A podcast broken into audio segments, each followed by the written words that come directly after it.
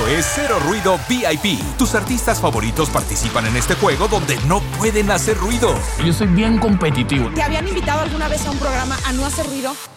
No. Te enfrentarás al ruidómetro con cientos de micrófonos que están listos para detectar hasta el más mínimo de tus movimientos. Hacer silencio te hará ganar miles de dólares. Cero Ruido VIP. Gran estreno el domingo 9 de junio a las 7 por Univisión.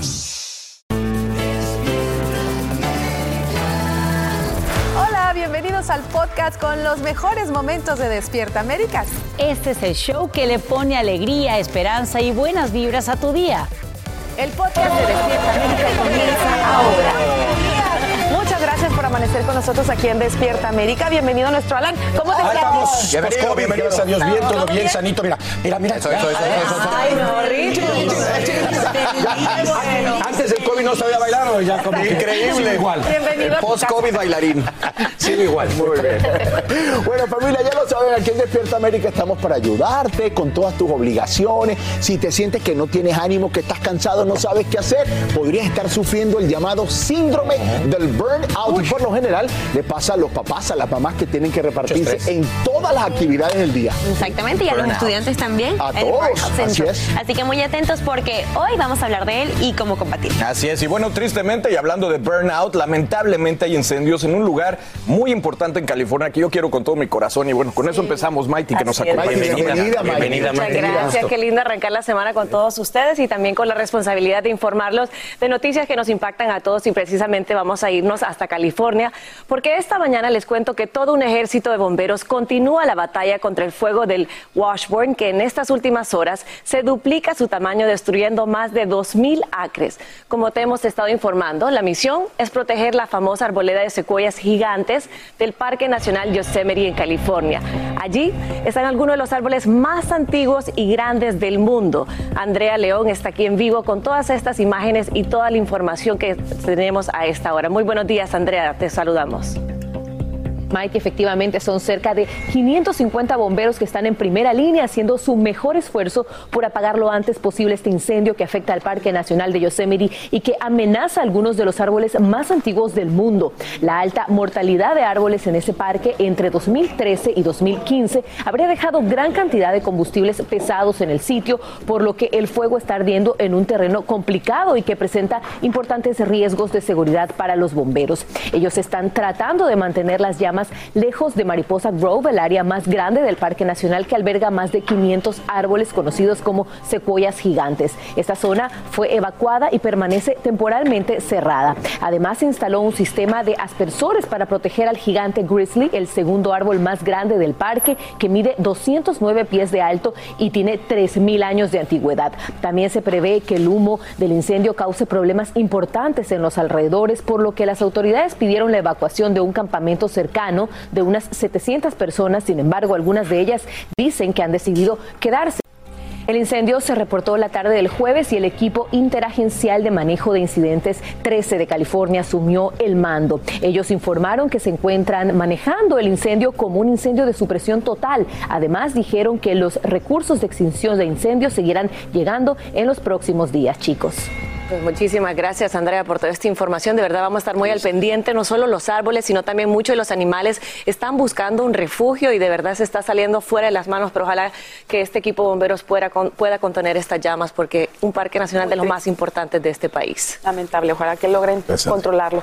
Y miren, también a esta hora, bueno, hay reacciones a favor y en contra de una posible declaración de emergencia de salud pública sobre el acceso al aborto.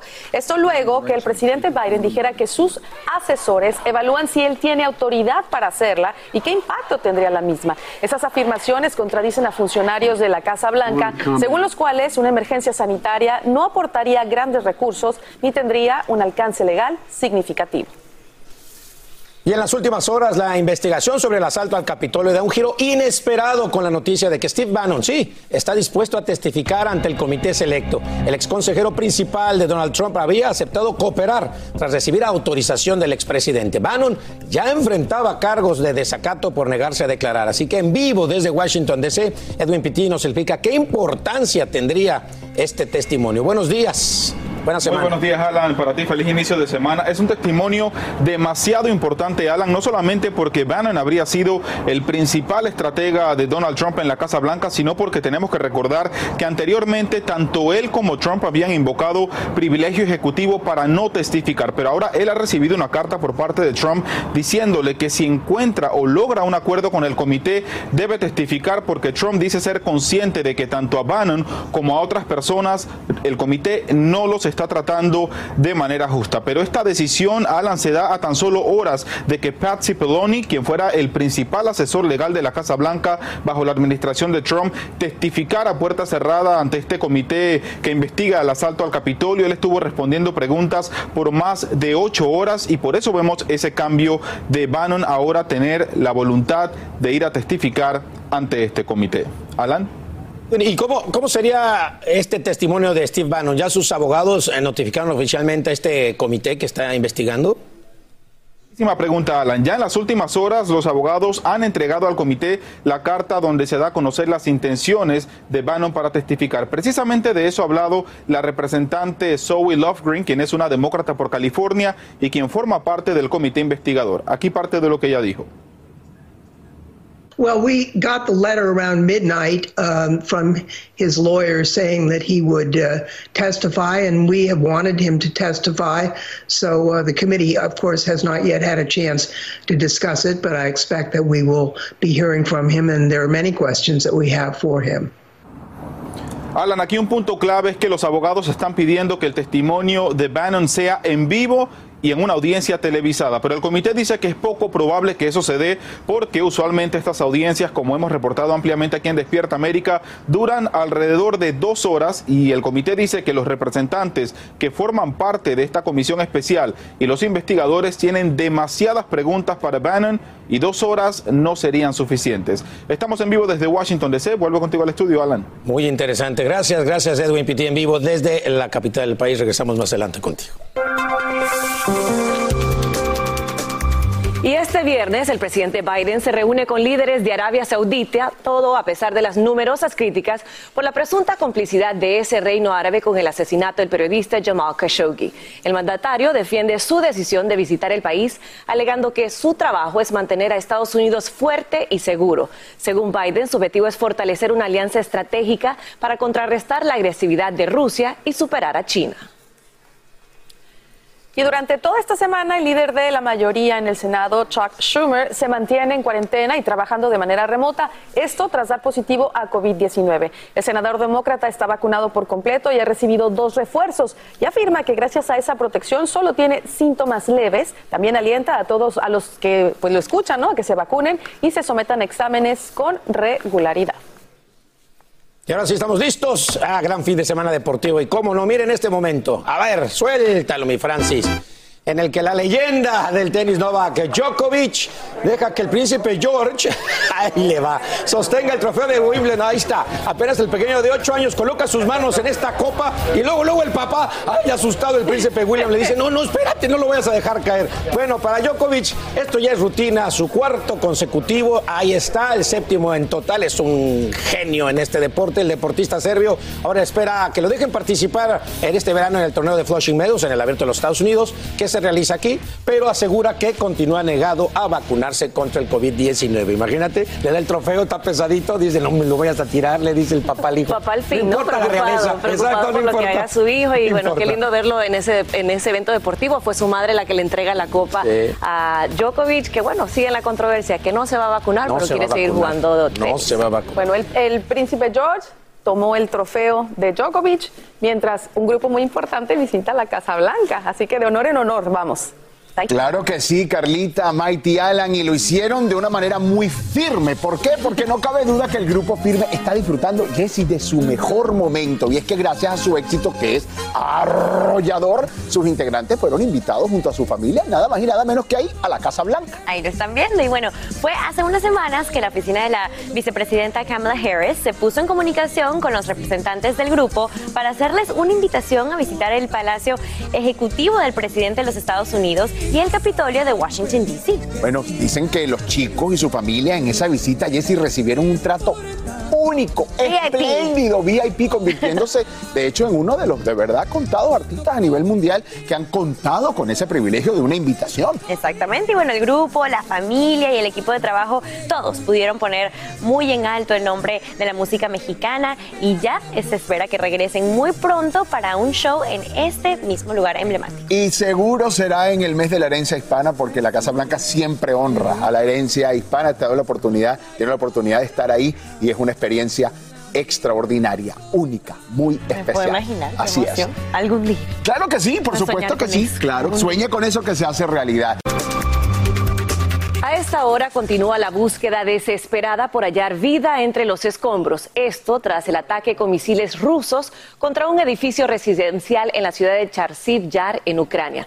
Autoridades confirman la muerte de al menos 18 personas y sospechan que otros 24 siguen atrapados, incluyendo a un niño de 9 años. Por supuesto que estamos muy al pendiente del desarrollo de este rescate. Calor, calor y más calor. Millones de personas se enfrentan ahora mismo al verano en todo su esplendor con temperaturas de hasta tres dígitos. Las alertas se disparan por la amenaza de incendios y los temidos cortes de electricidad. Desde Miami, Guillermo González tiene recomendaciones para protegernos e incluso evitar sorpresas en las facturas de luz. Temperaturas que pueden llegar a los tres dígitos, intensas sensaciones térmicas durante todo el fin de semana y recomendaciones de los expertos para protegerse del calor son el común denominador en muchos estados desde el centro hasta el sureste del país. Se calcula que más de 80 millones de estadounidenses podrían verse afectados. Las altas temperaturas pueden incluso provocar cortes de energía eléctrica en algunos estados. En Oklahoma, por ejemplo, las autoridades dicen estar preparadas ante eventos como ese. El intenso calor traerá consigo, además, la posibilidad de incendios forestales. En el norte de California, varios de ellos han obligado a la evacuación de personas. Muchas familias se han visto obligadas a dejar atrás sus hogares. En Texas, el intenso calor está causando estragos en los cultivos de maíz. Muchos agricultores dicen estar desesperados y claman por un alivio en el clima. Otro temor que tienen muchos es el alto costo de las facturas en esta época del año. Los expertos dicen que es necesario en algunos casos ahorrar energía desconectando los sistemas eléctricos que no se están usando, ya que ellos pueden demandar una importante carga de electricidad y eventualmente colapsar las redes de transmisión de corriente. Los expertos recomiendan tener especial precaución con adultos mayores, niños y mascotas. Además, mantenerse muy bien hidratado y no exponerse por largos periodos al sol. Cuando tenga cualquier síntoma de agotamiento o sensación de mareo, consulte de inmediato a un médico. La ola de calor puede prolongarse por más días, ya que el verano apenas empieza. Hacer tequila, don Julio, es como escribir una carta de amor a México. Beber tequila Don Julio es como declarar ese amor al mundo entero. Don Julio es el tequila de lujo original, hecho con la misma pasión que recorre las raíces de nuestro país. Porque si no es por amor, ¿para qué? Consume responsablemente. Don Julio Tequila, 40% alcohol por volumen, 2020. Importado por Diageo Americas, New York, New York. When you buy a new house, you might say... Shut the front door! Winning! No, seriously. Shut the front door. We own this house now. But you actually need to say... Like a good neighbor, State Farm is there. That's right. The local State Farm agent is there to help you choose the coverage you need. Welcome to my crib. no one says that anymore, but I don't care. So just remember, like a good neighbor, State Farm is there. State Farm, Bloomington, Illinois. ¿Qué tal amigos? Soy Sandarti y quiero invitarlos a mi nuevo gran show llamado Cash, el peso del dinero. Yo seré el conductor. Aquí están sus cuatro posibles respuestas, pero tendré como capitanes a Doña Lucha y Albertano. Ustedes van a tener que jugar debajo de esas cajas. Si responden bien, no corren ningún peligro. Pero si llegan a fallar, quedarían inevitablemente aplastados. El nuevo Game Show. Cash, el peso del dinero. A partir del domingo 9 de junio a las 8. Por Univisión. Alegra tu día y mantente informado con lo mejor de Despierta América.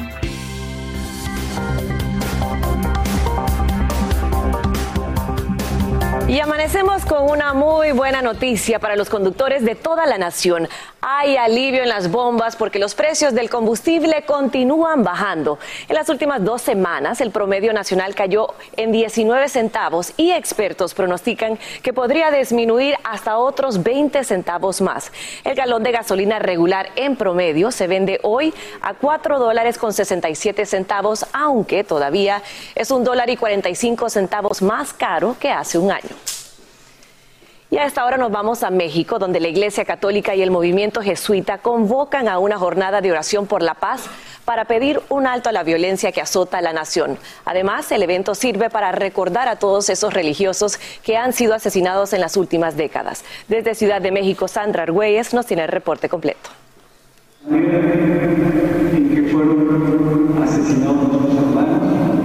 Así inició en el país la jornada de oración por la paz convocada por la Iglesia Católica y el movimiento jesuita en México para pedir un alto a la violencia. Tras el asesinato de dos sacerdotes jesuitas y un guía de turistas en Chihuahua, se busca recordar a todos los sacerdotes, religiosos y religiosas que han sido asesinados en México.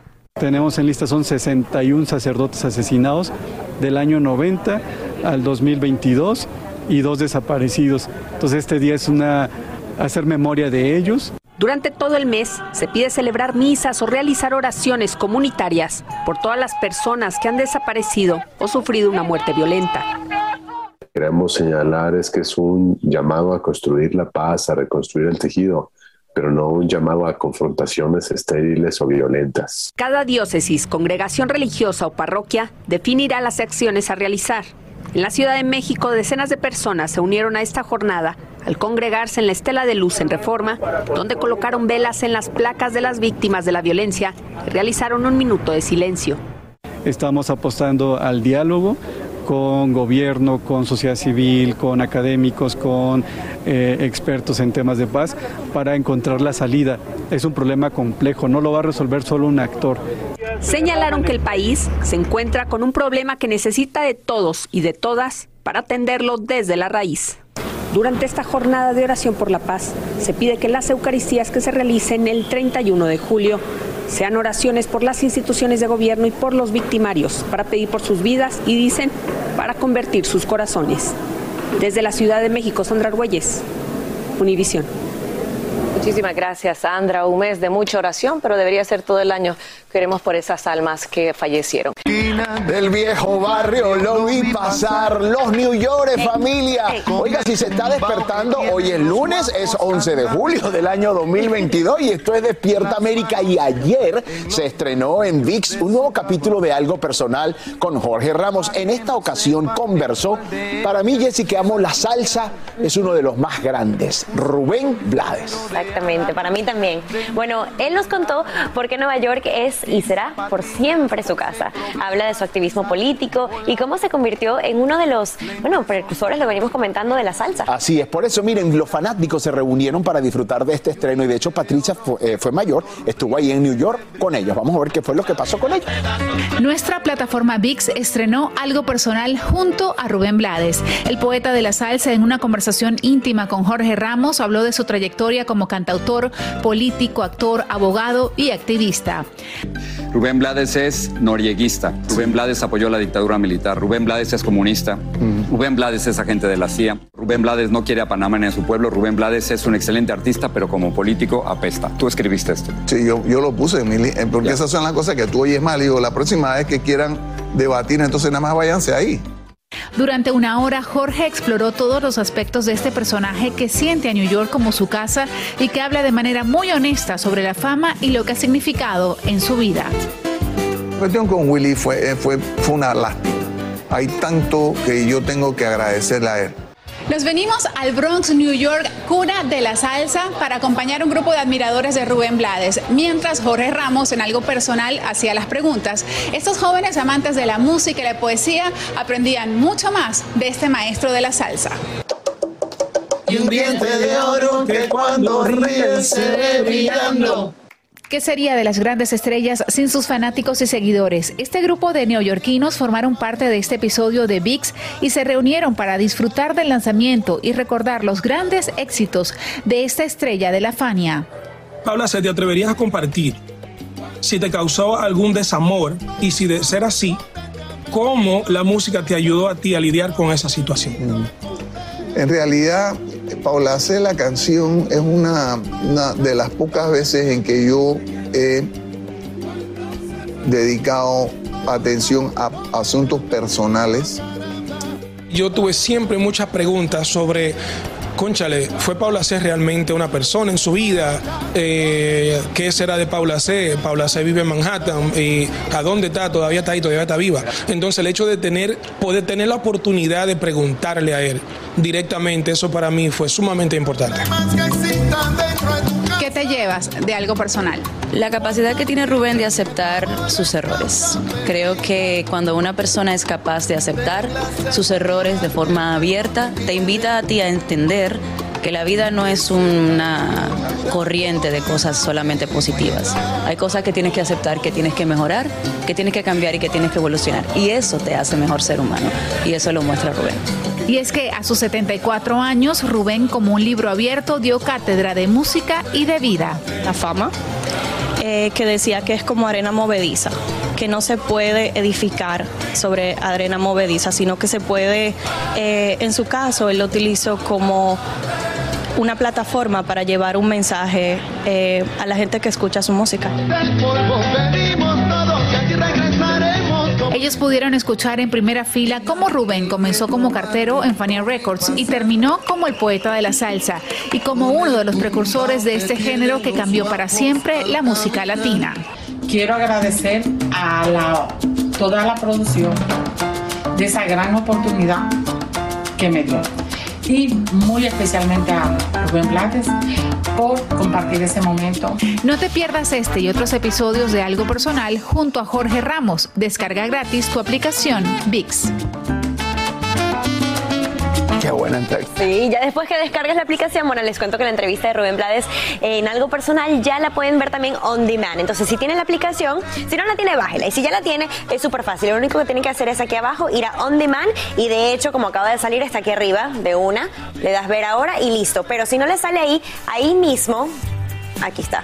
On demand. Aquí, a ver. Ay, perdón, acá. le dan aquí al search acá. Le dan ahí el search y ahí pueden poner algo personal. Y ahí está, mira como Jessy sabe. Personal. Y pueden ver no solo este capítulo, sino el de Yatra, Carlos Vives, etcétera.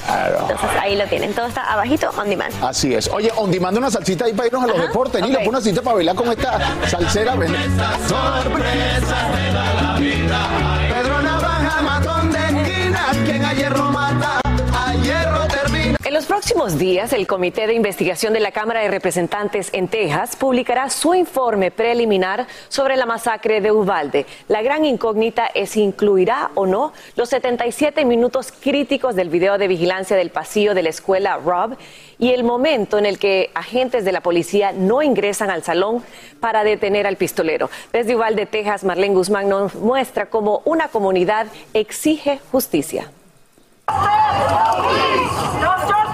Sin justicia no habrá paz. Es el claro y contundente mensaje que resonó entre las más de 300 personas que marcharon este domingo en Ubalde, levantando sus voces que dicen no están siendo escuchadas.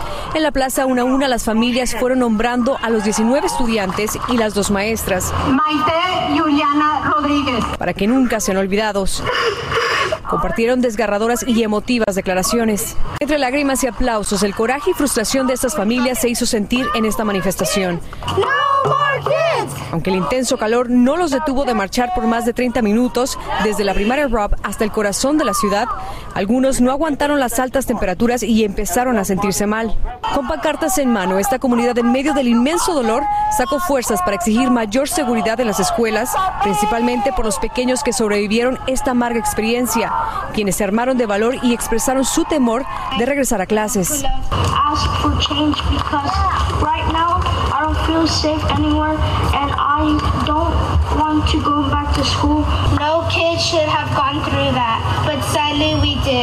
Piden responsabilidad, transparencia y sobre todo respuestas a las tantas interrogantes que han surgido. También piden el video que muestra cómo transcurrieron los 77 minutos previo a que ingresaran las autoridades al Salón 111.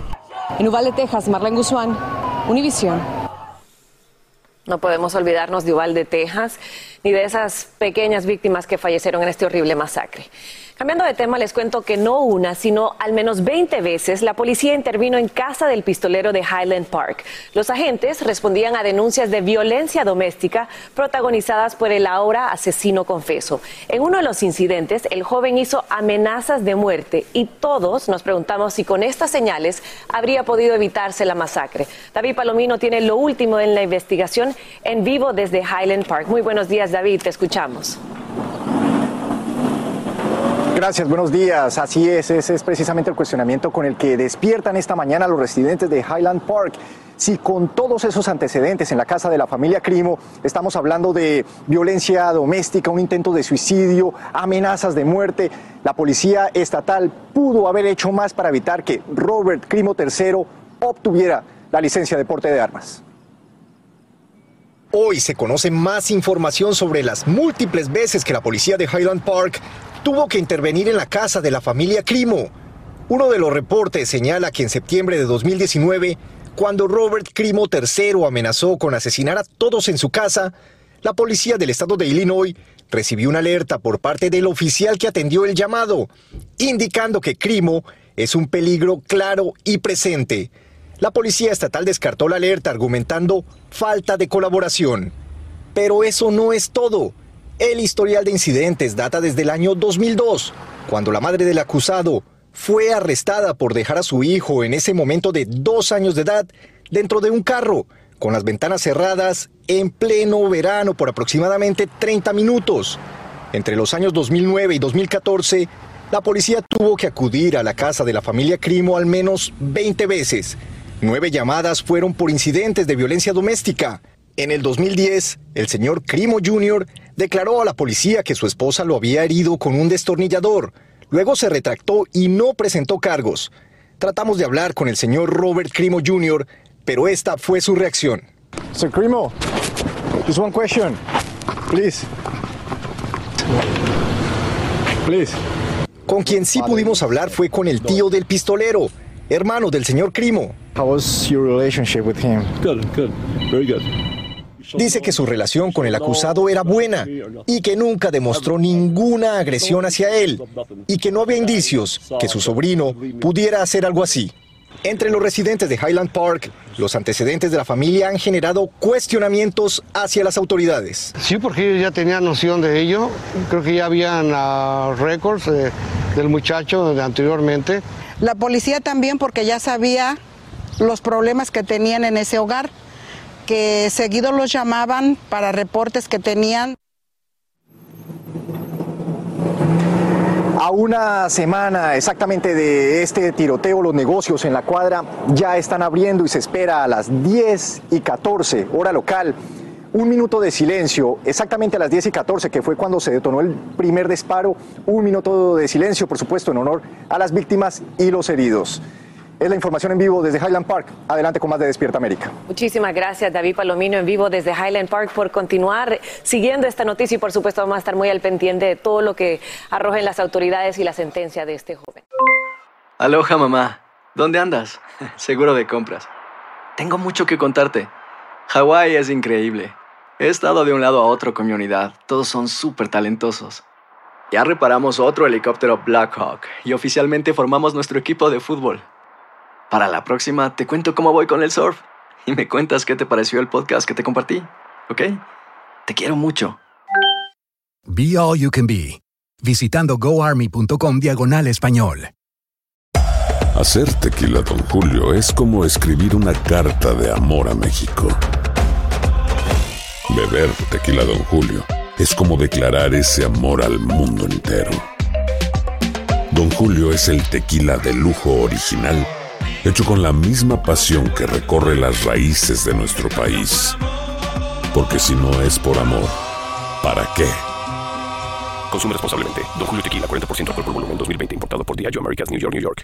¿Qué tal, amigos? Soy Sandarti y quiero invitarlos a mi nuevo gran show llamado Cash, el peso del dinero. Yo seré el conductor. Aquí están sus cuatro posibles respuestas, pero tendré como capitanes a Doña Lucha y Albertano. Ustedes van a tener que jugar debajo de esas cajas. Si responden bien, no corren ningún peligro. Pero si llegan a fallar, quedarían inevitablemente aplastados. El nuevo Game Show. Cash, el peso del dinero. A partir del domingo 9 de junio a las 8. Por Univisión. Continuamos con el podcast más divertido de tu día. Despierta América. Estadísticas nacionales, más del 66% de los padres admiten sentirse quemados. El trabajo, las labores domésticas, el colegio, las actividades extracurriculares y la disciplina de los hijos puede pasar factura y provocarte el síndrome de burnout o padres quemados. Para hablar del tema nos acompañan desde México Nancy Malagón, mami de dos niñas y la psicóloga eh, Fraga Hostos y desde Miami el neurólogo Carlos Ramírez. Bienvenidos a los tres, muchas gracias por acompañarnos. Gracias. Bueno, vamos a Gracias. comenzar, eh, gracias a, a ustedes por estar con nosotros. Vamos a comenzar contigo, Nancy, tú eh, tienes dos hijas, le contaste a nuestra producción que en ocasiones sientes que ya no puedes más. ¿Por qué? ¿Qué sientes física y emocionalmente? Bueno, pues es que lamentablemente hay un sentir de frustración, de enojo, hay veces tristeza, cuando siento que ya no puedo más. Ahora, ¿qué haces, por ejemplo, cuando sientes eso, que ya no puedes más? Pues he hecho muchas técnicas. Creo que la que más me ha funcionado es hablar, hablar con alguien, ya sea con mis hijas, con mi esposo, y escribir. Hay veces que me he puesto a escribir para eh, sacar todas estas cosas que uno genera. Bueno, quizá esa es una gran terapia. Buenísimo. Ahora, ¿cómo, por ejemplo, es tu relación con, con tus hijos? Eh, pues la relación con mis hijas es algo muy diferente. Tengo una niña de tres años y es una chiquita a la que le doy toda mi paciencia, ¿verdad? Pero la grande, la verdad, me ha hecho eh, aprender de la vida. Me ha hecho ver quiénes somos, porque tanto ella como yo somos muy iguales. Somos, me ha hecho ver que es, que es yo. Entonces, eh, hay veces que ella explota y yo también exploto. Pero últimamente eh, siento que he mejorado, que vamos mejorando porque nos vamos conociendo. Y entonces ya me hace hacer un alto. Bueno. Ya me hace hacer Bueno, dicen que sí, que efectivamente nuestros hijos son nuestros grandes maestros, Nancy. Y estamos aquí para ayudarte a ti y a las mamis y papis que nos están viendo. Así que tranquila, vamos a encontrarle solución. A ver, eh, doctor Carlos, ¿qué pasa en el cerebro de una persona cuando está este síndrome quemado burnout? Bueno, lo que pasa es que el cerebro humano solamente está preparado para recibir estrés intermitente como sucede en la vida diaria para los animales eh, que están en la selva. Eh, intermitentemente hay un enemigo, ellos corren, el enemigo desaparece y luego regresan a su actividad normal. La sociedad contemporánea ha hecho que los seres humanos mantengamos un nivel continuo de estrés y es un eh, nivel que va en escalación, va subiendo. Entonces, ¿qué pasa? Cuando las hormonas del estrés se producen, dejamos de usar las áreas del cerebro que nos dan control, que nos ayudan a tolerar, que nos ayudan a planear, que nos ayudan a pensar de una manera fría. Y las áreas que se activan son las áreas que nos hacen violentos, que nos hacen intolerantes, las que nos evitan que podamos procesar información de una manera compleja. O sea que nosotros estamos sacrificando con este estrés la parte más humana que tenemos, que es la parte de, la empatía, la parte de, de relacionamiento, y estamos es, funcionando con áreas mucho más primitivas de nuestro cerebro. Por eso es que nos frustramos tanto, por eso podemos llegar a, ver, a ser aún violentos verbalmente. Y si suprimimos esa violencia pues nos la estamos moviendo hacia adentro. Entonces nuestro organismo va a comenzar a sufrir porque la presión se nos va a subir vamos a producir ácido en el estómago y no vamos a poder dormir bien. O sea que es una situación bien seria y que puede dar unos cambios irreversibles en nuestro cerebro y a nuestra salud Mire, y eso es importantísimo, doctor, porque tiene peligros el hecho de no controlarnos. Ahora, doctora Fraga, ¿cuáles son, por ejemplo, las señales de que estamos padeciendo este síndrome de padres quemados? Porque quizá mucha gente dirá, ay, esto es normal, así es la vida de un padre. Pero no, o sea, esto puede llegar a causar, como escuchamos, muchos problemas. Por supuesto, y hay que evitarlos. Tal cual decía Santi, Nancy, perdón, disminución de la productividad laboral, agotamiento físico y emocional, puede existir también mucha apatía y desmotivación ante la vida. Existen cambios bruscos en toda la índole emocional, inclusive de comportamiento. Es muy importante también cuando tú ya sientes que esto te rebasa, es acudir a un psicólogo para que te demos todas estas herramientas para poder procesar estas emociones que sientes, porque sí puedes llegar a hacer daño a tus hijos, tanto físico como emocionalmente. Algo que les puedo eh, decir igual es que cuando ustedes sienten que esto ya rebasa, entonces tómense cinco minutos, aunque sea, de tiempo, sálganse a caminar cuando de plano ya sientan que no puedan con esto.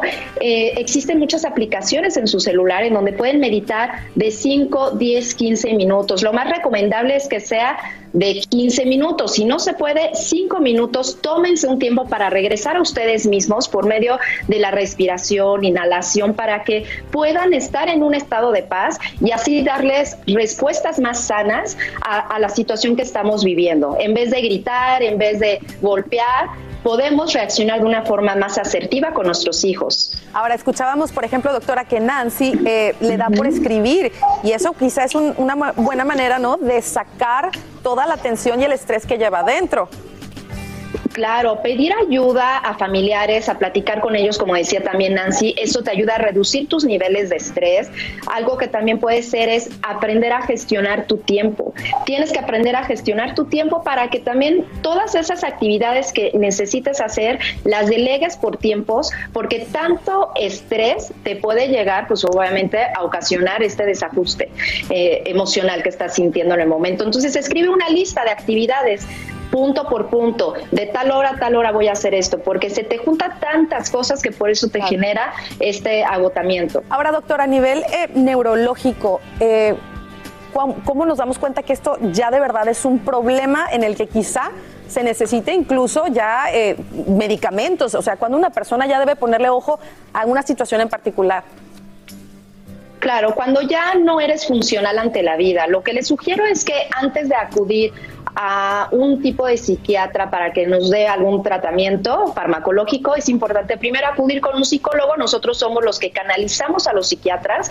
Entonces nosotros hacemos un examen, hacemos pruebas por medio de terapia, sabemos si sí o si no, este caso lo pueden regular a nivel emocional o si no, ya se canaliza con el psiquiatra. Lo más importante es cuando ustedes ya eh, son disfuncionales ante la vida, es cuando hay que pedir ayuda, cuando siente que esto ya no puede, ya no lo pueden controlar. Doctor Carlos, ¿algo que quiera agregar? No, básicamente que nuestro cerebro aprende cosas y aprende cosas buenas y aprende cosas malas. el aprender a relajarnos, el aprender a, tomar un, pequeño em, descanso entre las diferentes actividades. Es muy importante que cuando tengamos eh, este estado de, impulso incontrolable o de desesperación o pérdida de esperanza, eh, lo que tenemos que hacer es hacer parar, mirar al horizonte respirar, también se puede rezar, se puede hacer algo placentero por un periodo de tiempo breve, hacer un poco de ejercicio eh, localmente, se para uno y comienza a mover las manos, mover los pies. O sea, hay muchas actividades que puede hacer que le ayudan a, esa, a, disminuir esa aceleración de toda la actividad mental, que es una actividad mental que en este caso es casi siempre negativa. Perfecto, pues muchísimas gracias, eh, doctores, por estar con nosotros esta mañana. Y Nancy, bueno, te deseamos toda la suerte, esperemos que esto te haya servido a ti y a todos los padres que nos están viendo. Hay que echarle ganas, respirar y tratar de buscar esas formas de aprender a controlarnos. Te mandamos un fuerte abrazo. Gracias, hasta luego. Bueno, pues aquí estamos como siempre para ayudarlos. Seguimos con mucho más de Despierta América. Oye, Carlita, yo voy a agregar algo que aprendí en una época de mucho estrés en mi vida. Mi psicólogo, mi terapeuta me dijo, cuando tengas un día que sea muy estresante, solo piensa en las próximas tres horas que tenga el día. No pienses en el día completo porque vas a sentir que no puedes más, que te asfixias, que te ahoga. Es una buena sugerencia también para usted. Y por supuesto ver Despierta América, porque cada minuto que pasa se pone mejor, mejor y mejor. Y precisamente vamos a hablar que a esta hora pues crece la preocupación ante una nueva ola de contagios por coronavirus que amenaza a toda la nación. Imagínate. Además, el surgimiento de nuevas variantes, las cuales complicarían aún más el diagnóstico. En vivo desde Nueva York, Peggy Carranza nos dice cuál es esta recomendación que revive en los sitios cerrados de la Gran Manzana. Adelante, Peggy, esto no parece, no parece acabar. Hola, ¿qué tal? Buenos días. Así como lo dicen aquí, el Departamento de Salud de la ciudad de Nueva York ha instado a los neoyorquinos a nuevamente usar mascarillas, esta vez de alta calidad como la N95, en espacios públicos interiores, así como en exteriores donde hay una muchedumbre y todo esto debido al aumento de los casos de COVID. Y es que hay gran preocupación porque cerca del 75% del país, de la población, estaría en un área de alto riesgo o riesgo mediano de contagio. Esto según los CDC y los expertos dicen que lo más preocupante es que estas subvariantes de Omicron como la BA.5 evaden la inmunidad de las vacunas, así como la inmunidad de las infecciones previas. Además sería más contagiosa, por lo que hay un riesgo mayor de reinfección. Y algunos expertos dicen que las hospitalizaciones no han aumentado dramáticamente, pero dicen que el virus sigue siendo peligroso porque su tasa de mortalidad es mayor a la tasa de mortalidad, por ejemplo, de la influenza y de otras enfermedades. Todo esto ocurre mientras la FDA, como saben, han pedido a los fabricantes de vacunas como Moderna y Pfizer a modificar su fórmula para combatir el Omicron. Se espera que estén listas en otoño, sin embargo, se desconoce cuál sería la variante dominante en ese momento. Todo esto ocurre mientras la FDA también le ha dado permiso a cientos de farmacéuticas para que prescriban la píldora antiviral Paxlovid, que antes era solo recetada por doctores y enfermeras. Y esto también a medida que muchos centros ya no están dando esta prueba y mucha gente no se está haciendo la prueba del COVID, así que no sabemos realmente cuáles son los números. Pero toda esta información también ocurre mientras hay otra subvariante de Omicron que está en la mira de los epidemiólogos. Así es, se trata, déjame decirte, de la BA.2.75 que fue identificada hace un mes en la India. Sin embargo, ya ha sido hallada en varios países, incluyendo aquí en Estados Unidos, y aparentemente es causa de preocupación para los expertos. Maite. Pues muchísimas gracias, Peggy Carranza, por esta información en vivo desde la Gran Manzana. Por supuesto, vamos a estar muy al pendiente de cualquier información que surja. Increíble que todavía Oh, seguimos hablando. lo acabo de, de vivir. Bueno, si vives en Los Ángeles y trabajas en el sector de la salud, entonces tienes que saber que vas a comenzar a recibir 25 dólares por hora como sueldo mínimo. La ley cubre a todos los empleados de atención médica del sector privado que trabajan en hospitales, sistemas integrados de salud y clínicas de diálisis, sindicatos y organizaciones. Aseguran que la medida excluye a los trabajadores del 90% de los centros de salud de la ciudad. El índice de aprobación del presidente Joe Biden cae a un mínimo histórico. Así lo indica una encuesta realizada por la compañía Civics, que según dicho sondeo, Biden tiene hoy un 30% de aceptación entre votantes registrados. Solo el 29% de los entrevistados aprueba la forma en la que el mandatario está llevando a cabo su trabajo, frente a un 58% que lo desaprueba y un 13% que afirma no estar seguro. Y hoy lunes, el presidente de México, Andrés Manuel López Obrador, llega a Washington, D.C.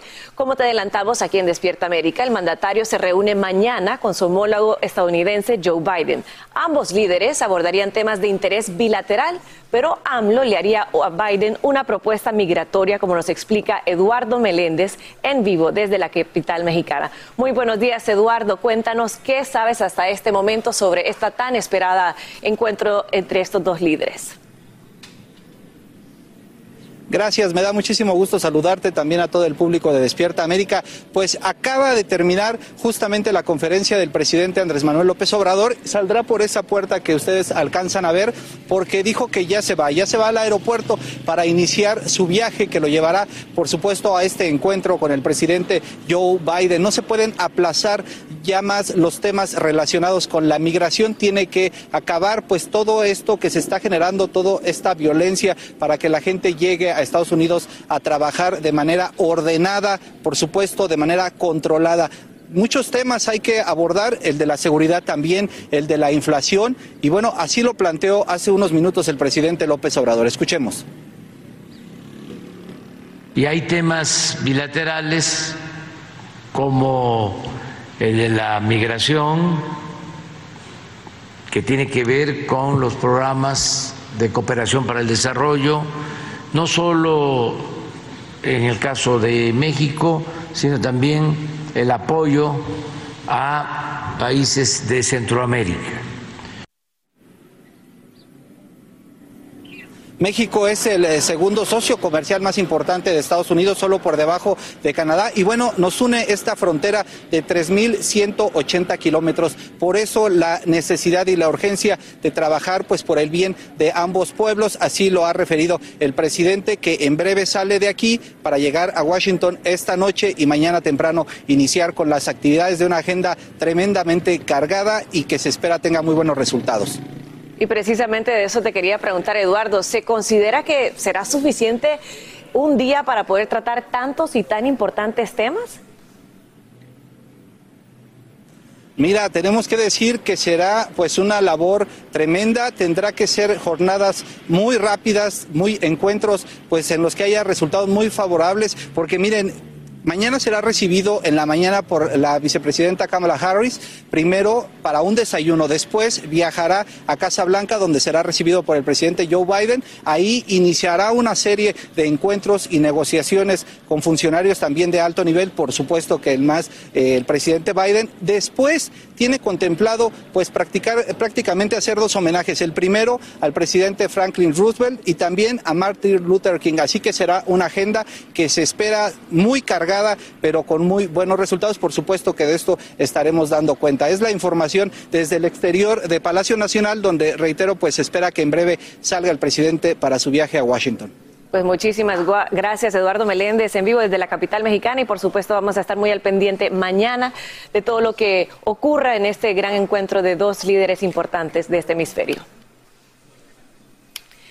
Y les cuento que el presidente Vladimir Putin buscaría que los ucranianos se conviertan en rusos. Para lograrlo, acaba de firmar un decreto que acelera la entrega de la ciudadanía rusa a todos los nacidos en Ucrania y no solo a los autoproclamadas repúblicas separatistas del Este, quienes ya contaban con un proceso simplificado para ello. Y dicen que esperar valió la pena para cientos de parejas en Nueva York. Ellos tuvieron que aplazar sus matrimonios debido a la pandemia, pero ¿qué creen? Acaban de casarse en una boda colectiva en la que 500 novias y 500 novios unieron sus corazones. Lo hicieron en el famoso Lincoln Center de la Gran Manzana, uno de los centros de artes escénicas más grandes del mundo. La ceremonia multicultural tuvo música, baile y hasta palabras del alcalde Eric Adam. Que vivan los novios y que el amor les dure para siempre. Aquí hablamos sin rollo ni rodeo. Tómate la vida sin rollo y escucha lo más picante del mundo del espectáculo en el podcast de Despierta América. Sin rollo. También están corriendo los rumores de que, bueno, ya terminó la, la, relación que Piqué tenía con esta chica con que supuestamente le fue infiel a Shakira. Y estos señores está que arde. Y esto según el paparazzi Jordi Martin, quien asegura que ya Piqué está soltero. Los rumores dicen que quizá podría estar buscando de vuelta a Shakira. Qué chismesazo este, eh, mi, mi Yomari. ¿Tú qué sabes de esto? ¿Sabes algo de esta chica? Porque nada más nos dejaron saber una lo letra que sé de todo esto no tengo ni idea, pero eh, lo que dijo Jordi Martin es esto que siento que es que la prensa a veces, yo trabajo en la prensa, pero a veces necesitan sacar todo de contexto.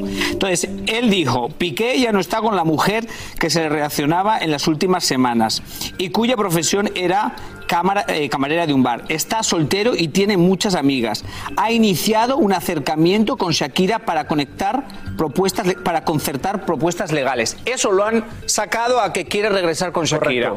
Yo creo que no dijo eso el, el, paparazzi, dijo realmente que ya no está con la que se le relacionaba, que está con otras y que está intentando hacer la paz con Shakira porque seguro que el abogado le ha llamado y le ha dicho te va a cobrar dos millones si te peleas. Exacto. Millón y medio si no te peleas. Y si te llevas bien con ella son 500 mil.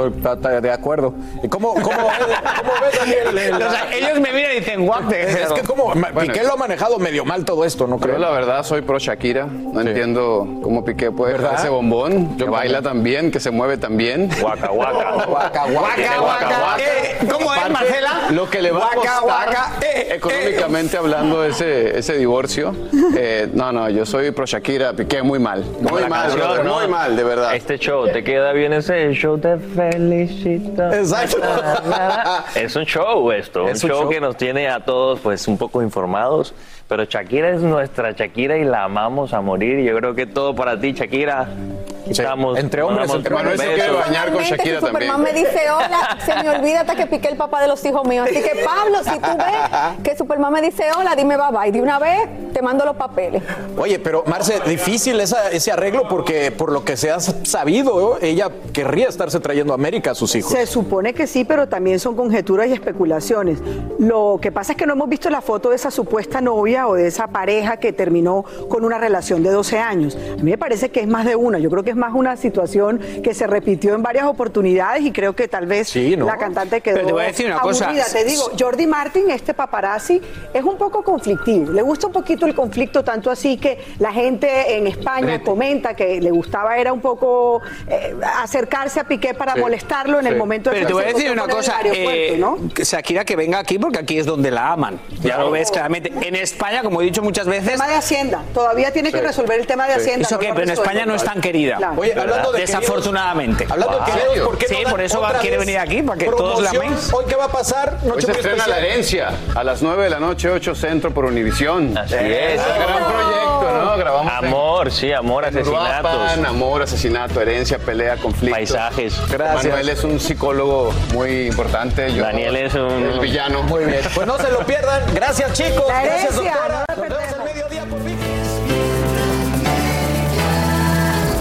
Así termina el episodio de hoy del podcast de Despierta América. Síguenos en Euforia, compártelo con otros, públicalo en redes sociales y déjanos una reseña. Como siempre, gracias por escucharnos.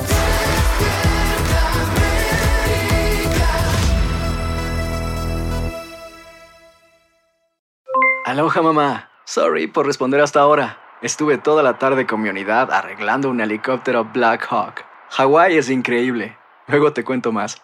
Te quiero. Be All You Can Be, visitando goarmy.com diagonal español. Hacer tequila, Don Julio, es como escribir una carta de amor a México.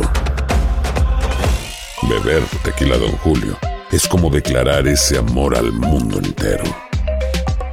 Don Julio es el tequila de lujo original, hecho con la misma pasión que recorre las raíces de nuestro país.